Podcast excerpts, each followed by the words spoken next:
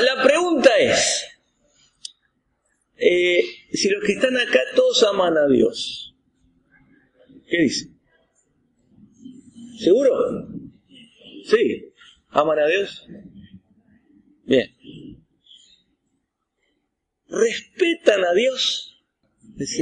Pero me dijeron que lo amaban. ¿Y entonces?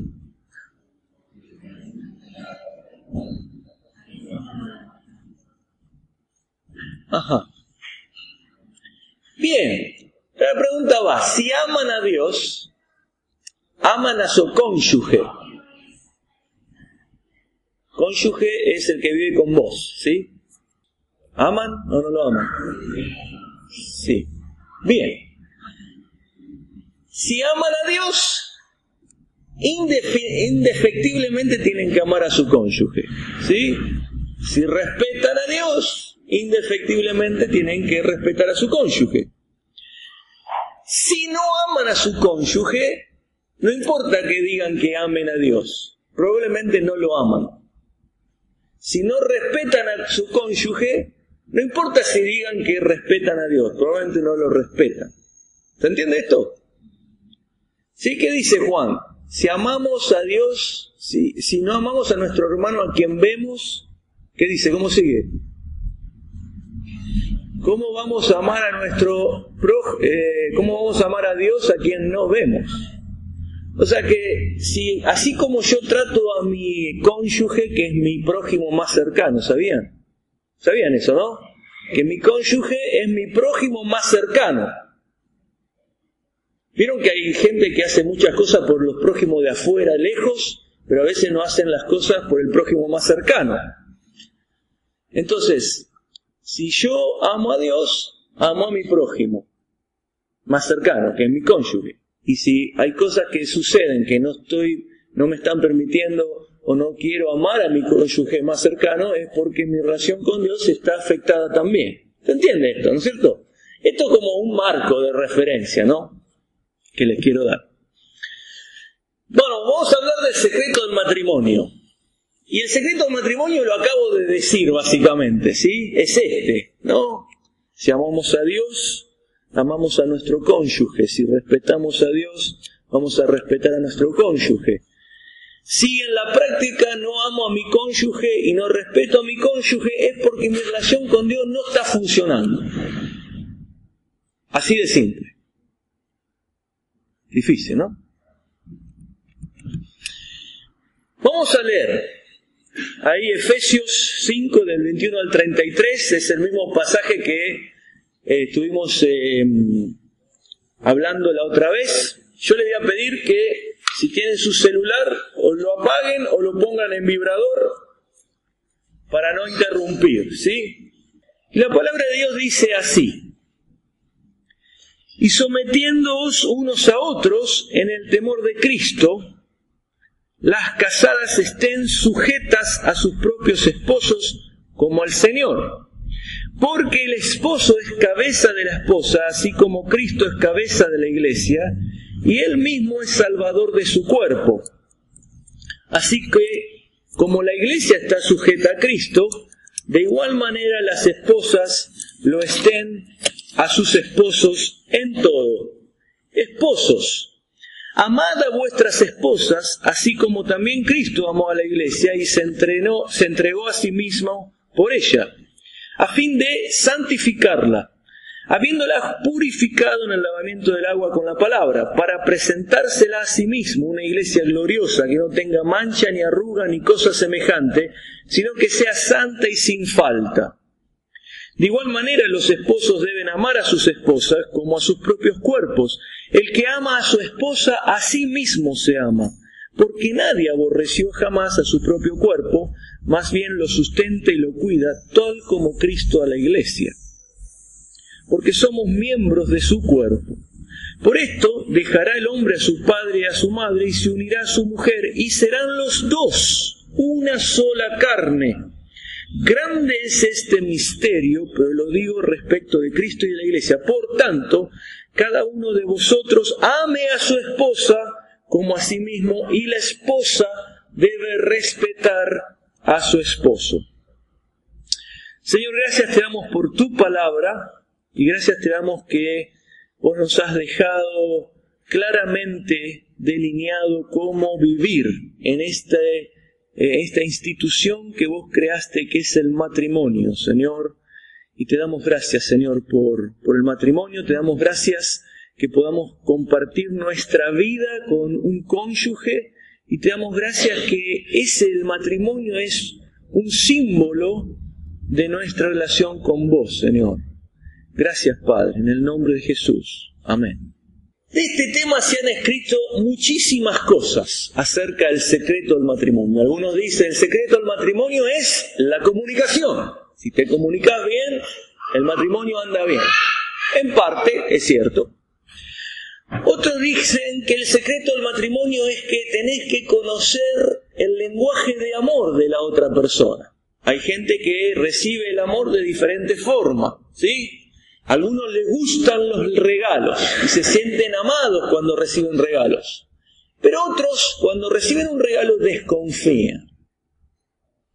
¿Quién me quiere? ¿Qué, qué quiere de mí esta persona? ¿No es cierto? ¿Qué, ¿Qué quiere? ¿Por qué me regala cosas?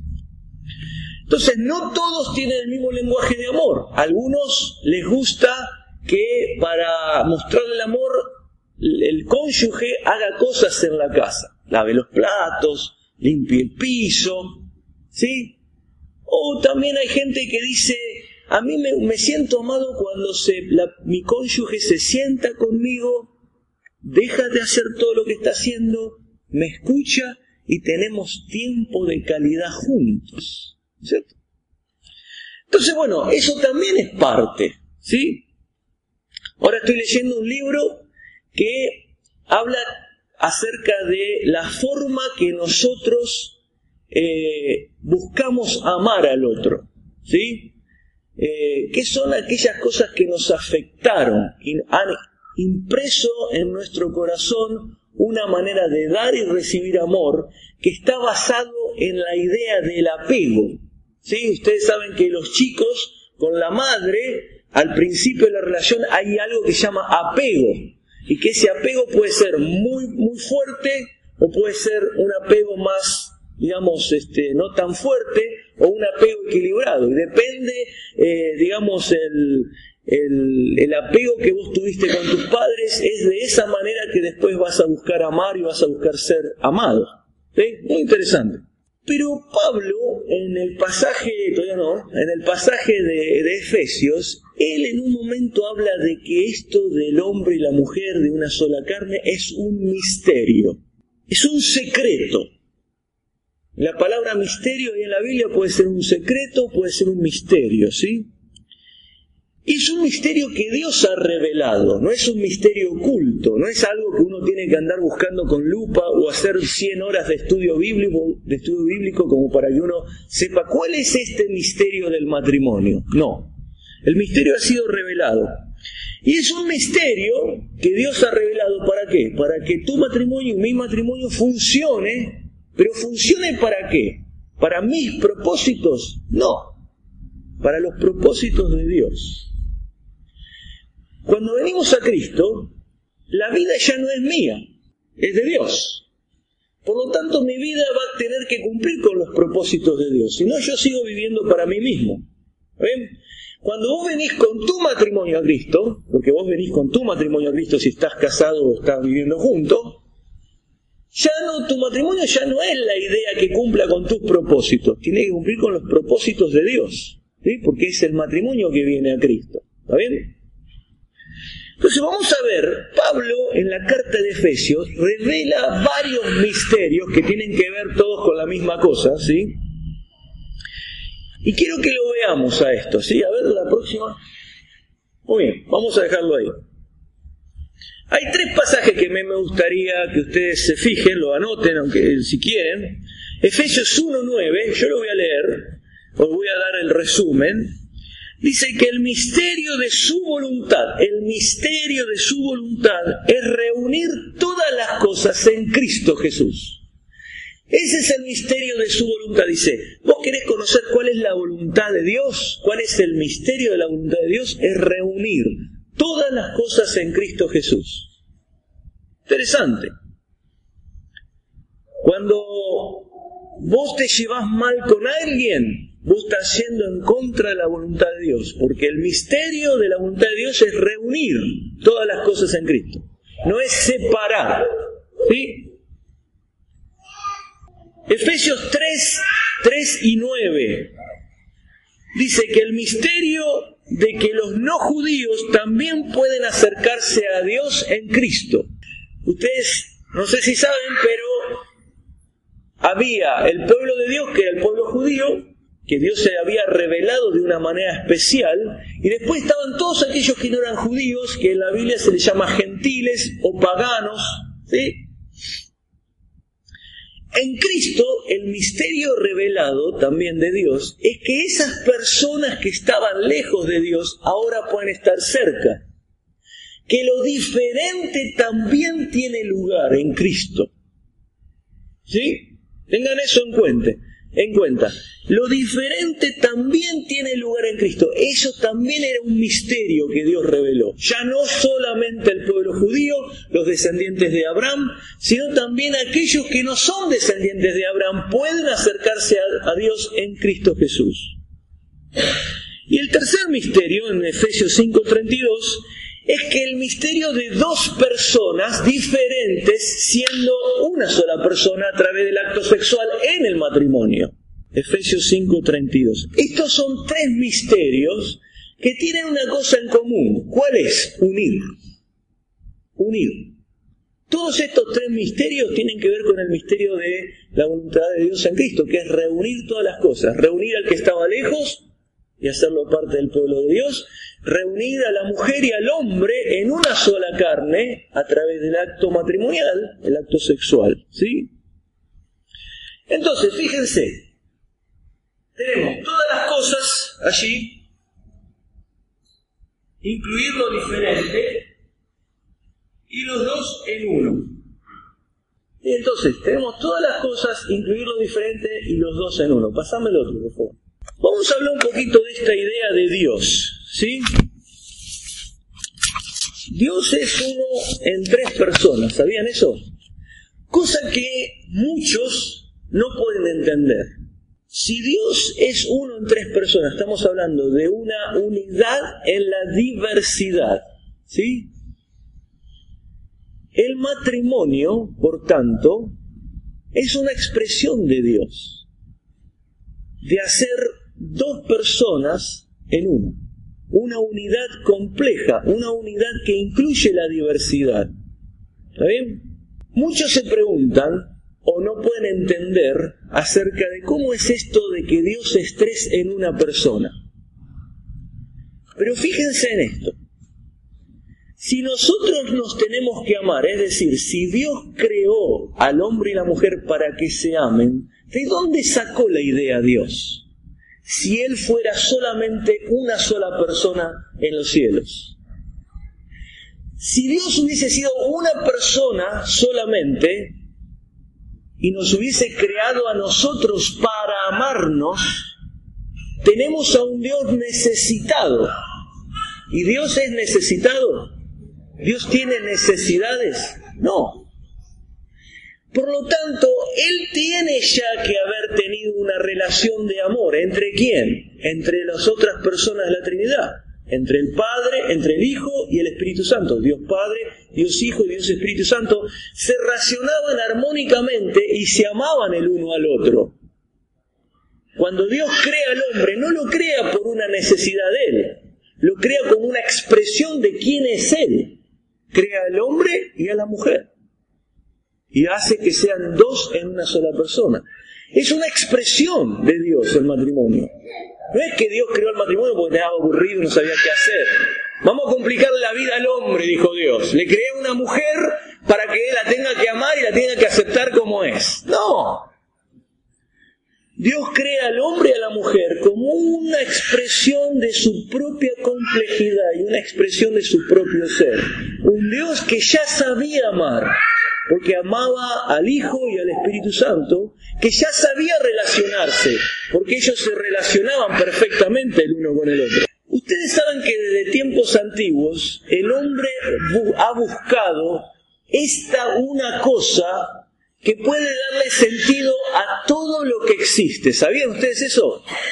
Por ejemplo, en algún momento Heraclito, ¿sí? se llamaba así, Heraclito, empezó a filosofar de que esta una cosa que podía unir a todas las demás era el fuego, por ejemplo, ¿no es cierto?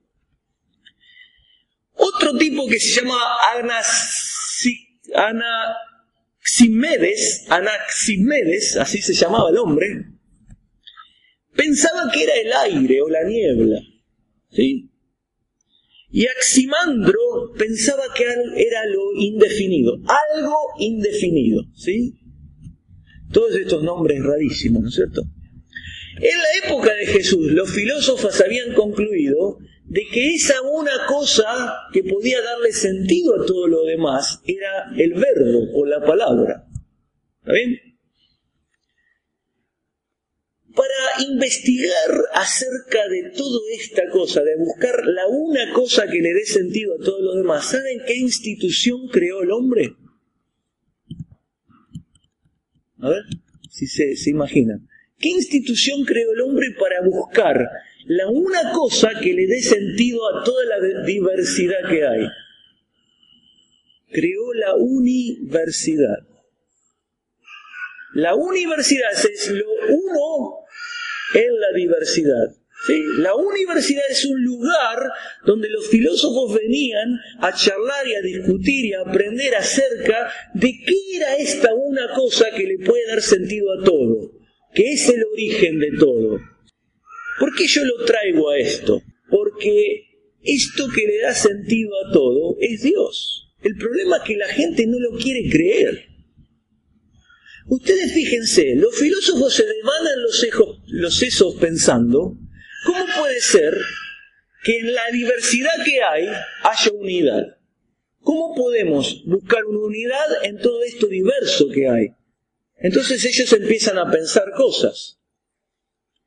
Pero fíjense qué interesante, Dios es uno, pero a la vez esa unidad está formada por la diversidad. Por lo tanto, todo lo creado encuentra sentido en Dios el matrimonio también encuentra sentido en Dios. Y el matrimonio debe ser uno porque Dios es uno.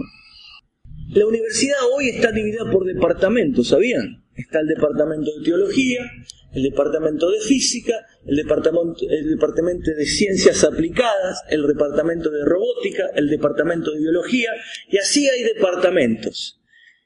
Y cada departamento, en lugar de interactuar con los, demás, trata de buscar por sí mismo esta unidad en la diversidad. Y cada uno llega a conclusiones diferentes. Hay muchas conclusiones diversas, pero todavía no llegó la unidad. ¿Por qué? Porque no quieren considerar a Dios.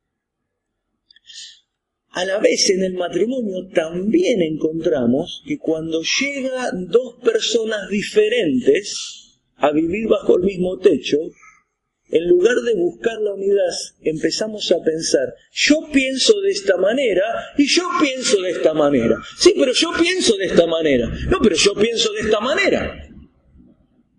Y la unidad no se puede ser posible porque los dos creen que tienen la verdad.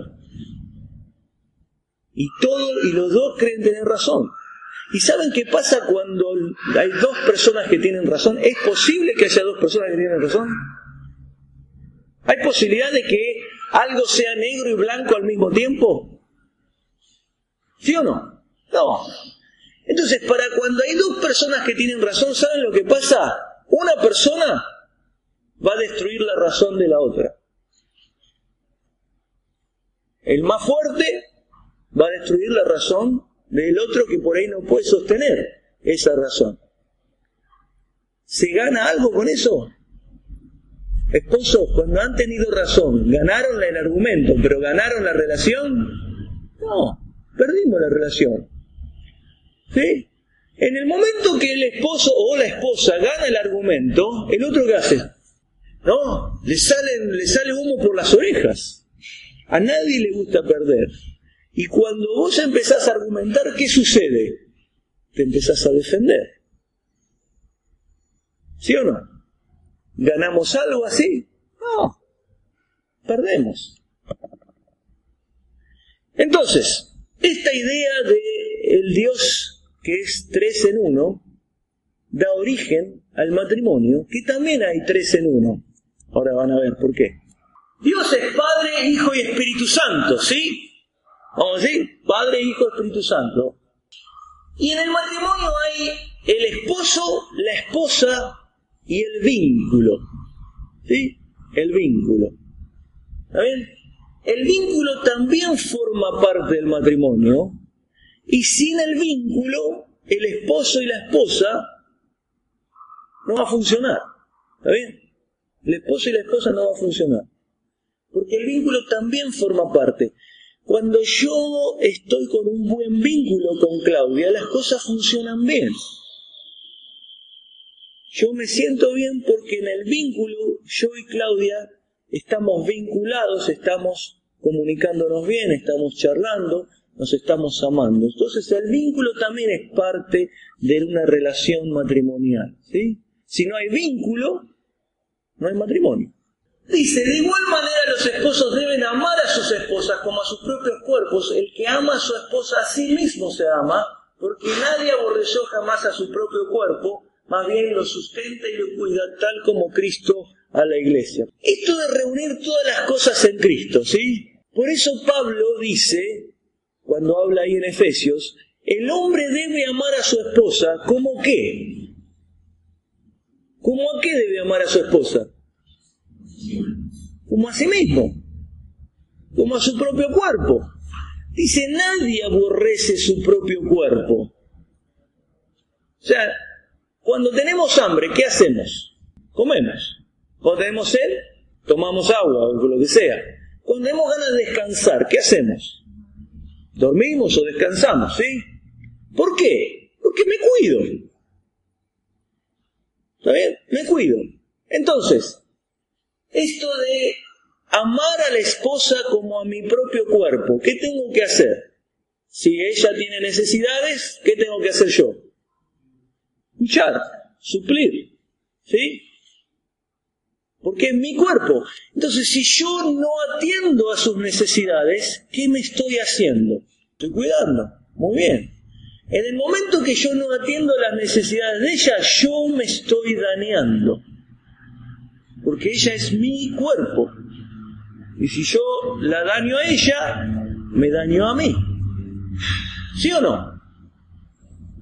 Si ella no atiende a mis necesidades, ¿qué va a pasar? ¿Qué está haciendo ella contra ella misma? Se está lastimando, porque yo soy su cuerpo y si ella no me cuida, no se está cuidando. ¿Se entiende esto? Son parte el uno del otro. ¿Sí? Entonces, cuando vos crees que el, problema es el otro, en realidad el problema es tuyo. ¿Vieron cuando yo eh, he escuchado muchas veces gente que se queja el uno del otro, ¿no es cierto? Entonces, por ejemplo, en mi consultorio muchas veces viene gente y que cuando el esposo o la esposa dicen algo, la cara de la esposa o del esposo es esta. ¿no? como diciendo otra vez, ¿no es cierto? O lo critican, ¿no es cierto? O la critican, ¿no es cierto? Esto de criticar al otro, pero no con un espíritu de ayudarlo, sino con un espíritu de hundirlo. ¿No? Ayer estábamos en una reunión de matrimonio y estábamos hablando, ¿no? Supongamos en el se rompió, qué sé yo, una lamparita en tu casa, ¿no? Y supongamos que tu esposo no es uno de estos hombres que saben arreglar cosas o que se dan maña. Entonces, ¿qué pasa? La mujer, che, habría que cambiar la lamparita. Habría que cambiar la lamparita. Sí, ya, va, ya la vamos a cambiar, dice el esposo, pero no tiene idea de cómo cambiar la lamparita, ¿no es cierto? Entonces va a la otra, a las dos semanas, che, cambia la lamparita. Sí, ya la voy a cambiar, sí, ya la voy a cambiar, me lo dijiste hace dos semanas atrás, cambia la lamparita. Bueno, ya la voy a cambiar a la lamparita. Pasaron dos semanas más. Che, pedazo de idiota. ¿Cuándo vas a cambiar la lamparita? ¿No ves que cada vez que, venimos a la casa está todo oscuro? Un día se va a esconder alguien ahí y nos va a saltar. A vos no te da la cabeza, que sos descerebrado. Sos descerebrado, un descerebrado solamente. Tenés que hacer así y cambiar la lamparita. Nada más, nada más. El, esposo de Laurita ya no hubiese cambiado, pero vos hace un mes que te dije que cambie la lamparita. ¿Ustedes qué piensan ahí? La esposa se está dañando a sí misma se está dañando a sí misma. El esposo también la está dañando no cambiando la lamparita. ¿Sí? En una definitiva se están dañando el uno al otro. Ahora, ¿qué pasaría si la esposa viene y le dice, papi, yo sé que vos no sabés cambiar la lamparita. ¿Sí? Pero a ver, ¿por qué, ¿por qué no buscamos la solución? ¿Por qué no vemos, a ver, ¿por qué no le decís a alguien que te explique? Y si todavía ves que no te sale, ¿por qué no decimos ese a alguien que venga y le cambie la lamparita? ¿No es cierto? ¿Sí? Pero la solución, pero fíjate a ver si podemos ver cómo cambiar la lamparita, porque un día nos va a pasar algo. ¿Se entiende, no? O sea, esto que yo me implico en el problema, en lugar de decir habría que cambiar la lamparita, cuando yo digo habría que cambiar la lamparita, ¿qué estoy haciendo? Me estoy desligando del problema. No es mi problema. El problema es del hombre. El hombre tiene que hacer todo en la casa. Eso es una mentira. ¿A dónde dice que uno es más hombre por saber cambiar una lamparita? O por usar un serrucho. ¿sí? O por sacar una cosita y arreglar un cuerito. ¿Dice la Biblia eso? No, no dice la Biblia eso. Pero el hombre es hombre cuando es fiel, cuando ama, cuando ama a Dios, cuando ama a su esposa, cuando es buen padre. ¿sí? Yo conozco muchos tipos que saben cambiar cuerito, poner termotanques, cambiar lamparitas, hacer instalación eléctrica, construir paredes, y son más infieles que usted ni se imagina. El hombre de Dios no necesita cambiar lamparita para ser hombre, ni construir paredes. Pero en nuestra cultura, eso es lo que uno espera en un hombre. Como el hombre espera en una mujer que cocine. ¿Sí o no? Eso es distinto, No, pero son roles. Sí, son roles que uno espera del otro cuando esos roles no necesariamente son bíblicos. ¿Ustedes saben cuándo la diferencia de roles vino a hacerse más presente? Fue en la época industrializada, porque en la época de los artesanos, toda la familia con sus hijos vivían juntos y todos colaboraban para que la cosa funcione. El hombre por ahí hacía, hacía de comer, la mujer se ocupaba de los chicos, después el hombre iba a hacer zapatos, después el hombre iba a vender los zapatos y después otro día iba la mujer a vender los zapatos. Pero cuando la época industrializada se, se asentó en la sociedad, ¿qué sucedió? El hombre tenía que salir a trabajar y la mujer se quedaba con los chicos. Y ahí nació esta idea de los roles del hombre y la mujer. Pero no son bíblicos. No son bíblicos. Ahora, ¿El hombre y la mujer son iguales en la relación? No. No son iguales en la relación, son diferentes. ¿Sí? Fíjense en el pasaje que nosotros leímos que dice, hombres amen a sus esposas, mujeres respeten a sus esposos. ¿Se dieron cuenta de eso? A nosotros se nos pide amar a las esposas. ¿Cómo qué? Como Cristo ama a la iglesia. ¿Qué se le pide a las mujeres? Estar sujetas a sus maridos. Y eso es señal de respeto. ¿Sí? Ahora vamos a ver qué es estar sujeto y qué es amar. Estuvimos hablando un poco de qué es amar. Eh, esta idea de yo soy en ella y ella es en mí es un poco lo que Pablo quiere ayudarnos a darnos cuenta, ¿sí? Yo soy en ella y ella es en mí. ¿Se acuerdan del Génesis? Cuando Adán encuentra a Eva, ¿Qué dice Adán? ¡Wow! ¡Wow! ¿No? ¿Qué dice? Esta es hueso de mis huesos y carne de mi carne. ¿Sí? ¿Qué significa esto? Lo que Adán dice es, wow, qué rara que es, ¿no? Porque es parecida a mí, pero es diferente a mí. Sos diferente a mí, pero aún así yo me veo en ti. ¿Se entiende esto? Imagínense, Adán, pónganse en la piel de Adán un momento. Adán hasta ese momento había convivido con los animalitos. Cuatro patas, ovejitas, ¿sí? Conejitos, ratas, todos los animales, él le iba poniendo nombres, ¿sí? Y mientras él hacía eso, dijo Dios, no es bueno que el hombre esté solo. Y de repente, después de todos sus animales peludos que había, que, que estaba conviviendo, se encuentra con Eva y dice, wow, sos diferente a mí, pero aún así me veo en vos. ¿Por qué? Porque era como él. Por eso él le llama varona. ¿Sí? Porque él se veía en ella, aunque era diferente a él. Esta es la idea que Pablo nos quiere ayudar a entender. Esa mujer y ese hombre que vos tenés a tu lado, vos sos en él y ella o él es en vos. Cuando Jesús dice, yo soy la vid, vosotros son los pámpanos, el que permanece en mí y yo en él, este lleva mucho fruto, porque sin mí nada puedes hacer. hacer. Jesús habla de yo y él, pero habla de uno que lleva fruto. Es Jesús en mí y yo en él.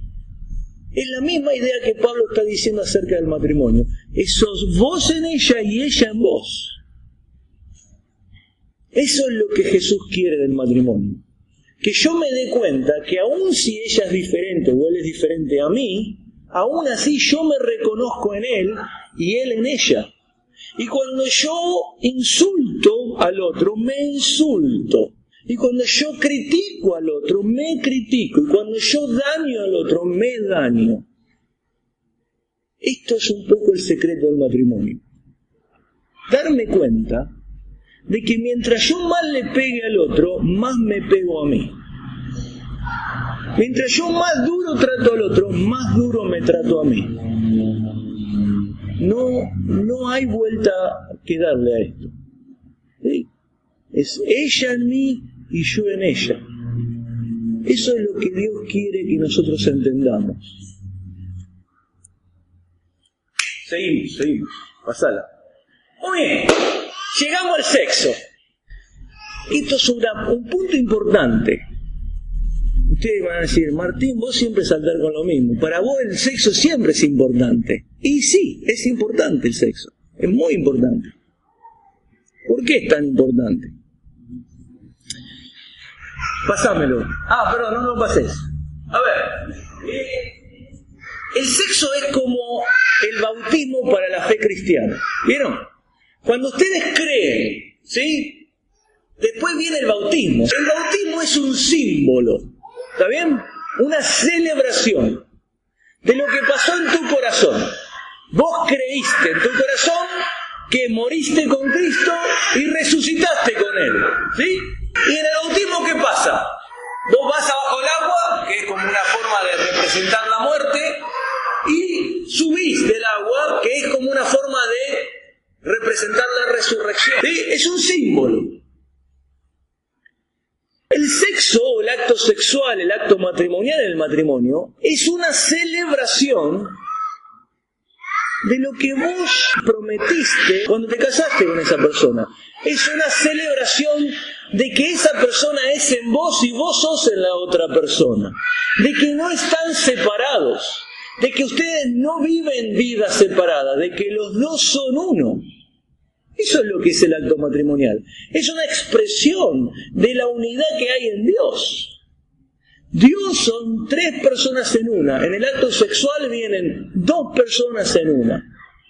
Estoy celebrando quién es Dios. Estoy celebrando mi matrimonio durante el acto sexual. No es solamente algo físico, es algo espiritual, es algo emocional. ¿Sí? Eso es lo que es el acto sexual. Fíjense, también es importante, porque la Biblia dice que es importante. No lo, digo, no lo dice Martín Bonandini que es importante, lo dice la Biblia. ¿Qué dice Pablo? Dice este pasaje, dice en 1 Corintios 7:5, para que ustedes se den cuenta que yo no cambié nada del pasaje, léanlo, porque van a decir, Martín, vos le estuviste trastocando las palabras ahí. No. Dice, no os neguéis, dice la versión Reina Valera. Pero saben que la palabra en griego literalmente dice no se defrauden. No se defrauden. ¿Qué es defraudar a alguien? ¿Qué significa defraudar a alguien? No hacer lo que uno esperaba, prometer algo y no cumplirlo es, una, es defraudar a alguien, ¿sí? Bien, no se defrauden el uno al otro, a no ser por algún tiempo de mutuo, mutuo consentimiento. No, yo conozco en algunas, en algunas iglesias medias radicales, de repente a la mujer se le chifló el moño y lo dejó sin sexo al marido por meses. No, porque estoy orando, ayunando, estoy, estoy haciendo voto al Señor.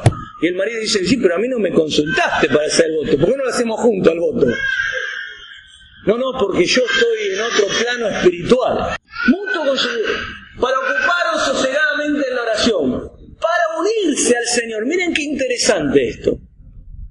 Para unirse al Señor. Es decir, vos podés tener un tiempo de no tener relaciones con tu esposo o tu esposa para unirte a otra persona, que es Cristo. ¿Sí? Después miren lo que dice Pablo. Y volved a juntaros en uno es decir, deja de estar tan unido a Cristo después y juntate a tu esposo o a tu esposa otra vez para ser uno. O sea, estamos separados cuando no hay relación sexual. Estamos separados cuando no hay relación sexual. Y después dice, para que no os tiente Satanás. ¿Qué pasa esto? Le estoy haciendo mal a mi cónyuge cuando yo le estoy privando de, esta, de este acto que es parte del matrimonio. ¿sí? Fíjense la misma palabra usada en distintos contextos. ¿Está bien? Marcos 10, 19, cuando Jesús se encuentra con el joven rico, además le dice, los mandamientos, ¿sabes? No adulteres, no mates, no hurtes, no digas falso testimonio, no defraudes. Es la misma palabra que usa Pablo, cuando dice no se nieguen el uno al otro. No defraudes a tu cónyuge no teniendo relaciones sexuales. Después en 1 Timoteo dice, y constantes rencillas entre hombres de mente depravada. Esa, esa palabra depravada es la palabra, misma palabra que Pablo usa para no negarse. ¿Sí? Es decir, Muchas veces piensan, el hombre es el depravado que siempre quiere, el depravado es el que no quiere. El depravado es el que no quiere tener relaciones. Ese es depravado. Se defrauda a sí mismo. Se está defraudando a sí mismo, además de su cónyuge. ¿no? Y Santiago dice en 5.4 una palabra emparentada con esta palabra que Pablo usa para no negarse, que es retener el salario de los obreros. Vos estás reteniendo un derecho de tu cónyuge cuando no querés tener relaciones sexuales. Es como si vos lo mandaras a trabajar a un obrero tuyo y vos no le querés pagar. Le retenés el salario. Así, por eso es importante. Por eso es importante. Porque el acto sexual celebra que vos sos en él y él es en vos. Es una celebración el acto sexual. ¿sí? Estamos contentos en el acto sexual.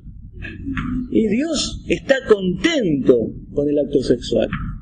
Ahora, ¿qué pasa con eh, cuando obviamente es la realidad? Hay momentos que no queremos tener relaciones o que hay parejas que tienen problemas y que no quieren tener relaciones. ¿Por qué no quieren tener relaciones? Por varios motivos. Por ejemplo, Puede haber un cónyuge insensible, es decir, que no cuida al otro.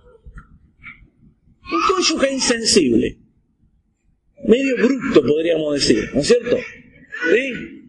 O un tipo que no es proveedor, por ejemplo. Y que la mujer tiene que hacer malabares con la plata.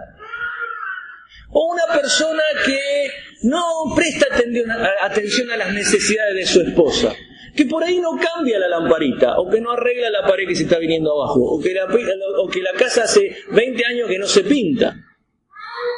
¿Sí? O que no hay puertas en la habitación. Yo conocí a, una pareja, no tenía relaciones sexuales y era un problema. Y yo pregunté, ¿tienen puerta en la habitación? No. Y nuestro hijo duerme en medio nuestro. Ah, digo, bueno, ya sabemos por qué no tienen relaciones sexuales. Digo yo, es muy fácil, no necesitan terapia para esto. ¿no? Sacá al hijo de tu pieza, poné puerta y van a tener relaciones sexuales tranquilamente. Pero estas cosas, ¿no? Que no de no cuidar al otro. Eso puede ser. Enojo, no lo perdono. Hay hombres y mujeres que están enojados con el otro. Son funcionales, no son esos enojos que cortan la relación, ¿no es cierto? Son enojos que yo les llamo funcionales, es decir, está todo bien, a la mañana, cafecito, ¿cómo andás? Bien, ¿cómo te va vos? Bien, bien, joya. No, por ahí lo llaman por teléfono, ¿cómo estás hoy? Bien. ¿Cómo te fue el trabajo? Joya. ¿Sí? Entonces, uno de los dos, puede ser el hombre o la mujer, se prepara, ¿no es cierto? A la noche, ¿no? Esta noche me toca, ¿no? Y resulta cuando alguno de los dos avanza en la cosa, puede ser que diga, oh, ¿sabes qué? Ah, hoy tuve un día terrible, ¿no? Ah, pero si me dijiste que estuvo bien el trabajo. Sí, no, pero no te conté lo otro. Pues resulta que había otra cosa. ¿sí? No, y, sí, y no tengo un sueño, no me voy a dormir, me voy a dormir porque estoy muy cansado, muy cansado, no, no sabes. Pero en realidad está enojado por algo, está enojado o enojada. ¿sí? Y yo no hago la distinción entre hombre y la mujer porque esto está pasando ahora cada vez más entre hombres y entre mujeres. No hay una cosa muy, digamos que antes era la mujer la que no quería, ahora son los dos. ¿sí? Infidelidad, ya sea virtual o real, ¿sí? no la respeto, no lo respeto. Hay hombres que están mirando pornografía y se masturban mirando pornografía, ¿sí? ¿Qué gana va a querer después de tener relaciones con la esposa? Ya está. Pero infidelidad, ya sea virtual o real, es una causa de que el cónyuge no quiera tener relaciones con su otra parte, ¿sí? Un espíritu independiente, no lo tengo en cuenta, ¿sí? Hay hombres que no tienen en cuenta a sus esposas y hay esposas que no tienen en cuenta a sus esposos. No piensan en el esposo. Y cuando piensan, piensan mal. Es un nabo. Se olvidó del celular otra vez. ¿Qué tarado? No sé para qué tiene celular. Se lo olvida. ¿Sí? Se lo compró, pagó un montón de plata y cuando lo llamo, suena en casa. Es un tarado. O un hombre puede decir, ¿no es cierto?, de la mujer, que amó el guiso. Si, la vieja viviera, se retuerce en el cajón. Quemó, mi esposa quemó el guiso. ¿Cómo puedes quemar un guiso? El guiso no se puede quemar. ¿No te enseñaron a ser esposa vos? Que quemás la comida. Además de que sale 20 pesos hacer un guiso, vos quemás la Tiramos los 20 pesos. Tiramos los 20 pesos. ¿Sí? Un espíritu independiente. Hace vos el guiso, hermano. O ayudar a hacer el guiso. En lugar de estar ahí criticando todo, ¿no es cierto? Y lo mismo pasa con las esposas. Recordale que se lleva el celular. Papito, toma el celular. ¿Qué te cuesta? ¿Qué tenés el celular? Muy bien, muy bien, ¿viste? Otra, otra, otro problema del asunto es falta de comunión con Dios. No estoy conectado con la fuente de toda unidad. ¿Sí? O sea, cuando uno no está conectado con Dios, le cuesta amar al otro. Le cuesta unirse al otro. Le cuesta aceptar al otro. Le cuesta charlar con el otro. Le cuesta todo. Porque es Dios el que tiene que producir en vos el amor, la aceptación, la unidad, y si vos no tenés comunión con Dios, probablemente, probablemente, no estás teniendo sexo con tu esposo o con tu esposo. si no estás unido a Dios, no te vas a unir a tu esposo o a tu esposa. Hay algo que está fallando. Y también hay heridas emocionales, ¿sí? Que tienen que ver con no cuidarme. Pero cuando uno tiene una herida grave, ¿qué hace? Ir al médico, ¿no es cierto? ¿Sí? Vas a buscar ayuda de alguien que pueda ayudar. No vas al carnicero a que te ayude. no, córtemelo todo que ya no sirve. No, vas al médico para que trate de repararlo, de ayudarte. ¿sí? Ahora, hay gente que andan con heridas emocionales por la vida. Sí, yo tengo muchas heridas en mi vida, en mi corazón, sí, no. Y yo, viste, yo por eso no, no, puedo, no, no sé, no, siento cosas. Y... Ok, ¿estás buscando ayuda? No, no, los que van al psicólogo son locos, yo no estoy loco. Yo he conocido gente que no va al médico por la duda que le diga que tiene cáncer. ¿Han escuchado eso ustedes? ¿No es ser loco eso? Dígame la verdad. Tengo un miedo de tener cáncer y estoy sintiendo acá, tengo una bola acá que me salió. Y anda al médico, no, no voy médico. A ver si me dice que tengo cáncer. Pero si tenés cáncer te lo sacan rápido. Si, si tenés cáncer y no va al médico, se va cada vez que va creciendo más te va a morir de cáncer. No, pero tengo miedo que me diga tengo cáncer. No voy. ¿No es loco eso? Es, medio loco, ¿o no? Si vos tenés heridas emocionales y venís cargando con el muerto de hace 20 años, ¿no está bueno ir a algún lado que te ayude? No es estar loco tener heridas emocionales. Todos tenemos heridas emocionales. A ver, todos los que estamos acá, aún él que es jovencito, tenemos heridas emocionales. Todos. Todos fuimos defraudados, nuestros padres se han equivocado, nos han hecho cosas que no queríamos. Todos nosotros tenemos heridas emocionales. Busquemos gente que nos pueda ayudar. De paso hago propaganda, yo soy counselor, entonces, ¿no? Para que hablar conmigo. Proceso promocional, si vienen de parte de Dardo le hago un 20% de descuento. ¿Qué pasa? Vamos a terminar acá, ¿sí? La naturaleza del ser humano es creer que el otro es el problema de la vida que yo tengo. ¿Sí? Es más fácil echarle la culpa a los demás. ¿Está bien? Esto de no implicarme con el otro, es decir, mi esposo es un tarado, y yo no le digo esto en la consulta cuando la gente viene, y yo pienso, y vos también. En el momento que vos le decís tarado a tu esposo, vos te estás diciendo tarada a vos mismo. En el momento que vos le decís idiota, idiota. Nabo, nabo. Gil, gil. Inútil, inútil. Lo decís a vos mismo. No se lo digo porque es muy duro, ¿no es cierto? Pero probablemente después de un tiempo se lo puedo llegar a decir, ¿sí? Esa persona que vos le echas la culpa puede estar viva o puede estar muerta. Pero le seguís echando la culpa. Esa puede ser, puede ser parte del problema, como generalmente sucede, pero vos también sos parte del problema. No es el otro el único, el único que es parte del problema. Vos también. Tenés que cambiar si querés cambiar. ¿Cómo es esto? ¿Tenés que cambiar si querés cambiar? Sí. Tenés que querer cambiar si querés que haya un cambio. Pero generalmente la gente viene, las cosas van a cambiar cuando él cambie. No le digo yo, así no funciona. Si vos querés que él cambie, vos tenés que cambiar.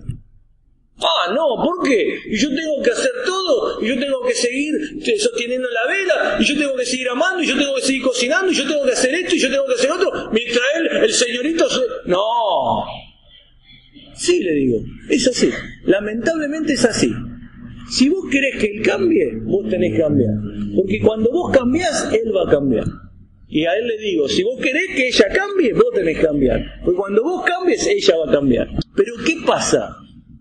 Nos quedamos en el banquito de nuestro rincón del cuadrilátero y empezamos a decir, vos sos un tarado, vos sos una, vos no haces bien esto, vos no haces bien lo otro, vos sos un, un idiota, pensando que así vamos a ayudarlo.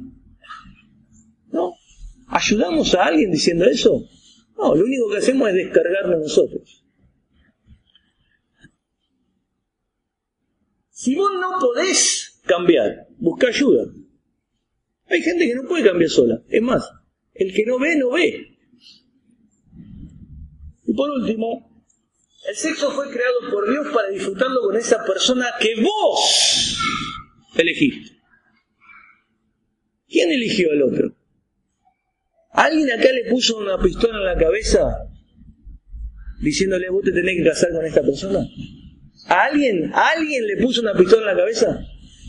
Ahí esa chica, ahí miró raro la chica esta. ¿Le pusieron una pistola en la cabeza? A nadie le pusieron una pistola en la cabeza para casarse con el otro, menos en esta cultura que nosotros vivimos. Por ahí en alguna otra cultura puede ser, pero acá no. Vos le elegiste al otro. Y saben que ese otro que vos elegiste sigue estando ahí, en esa persona. El problema es que a veces nos cuesta, nos cuesta verlo porque nos llenamos de crítica a la cabeza. Pero esa persona que vos elegiste está ahí, todavía. La tenés que encontrar otra vez. Pero sigue estando ahí. No cambió. Te diste cuenta de más cosas que es diferente.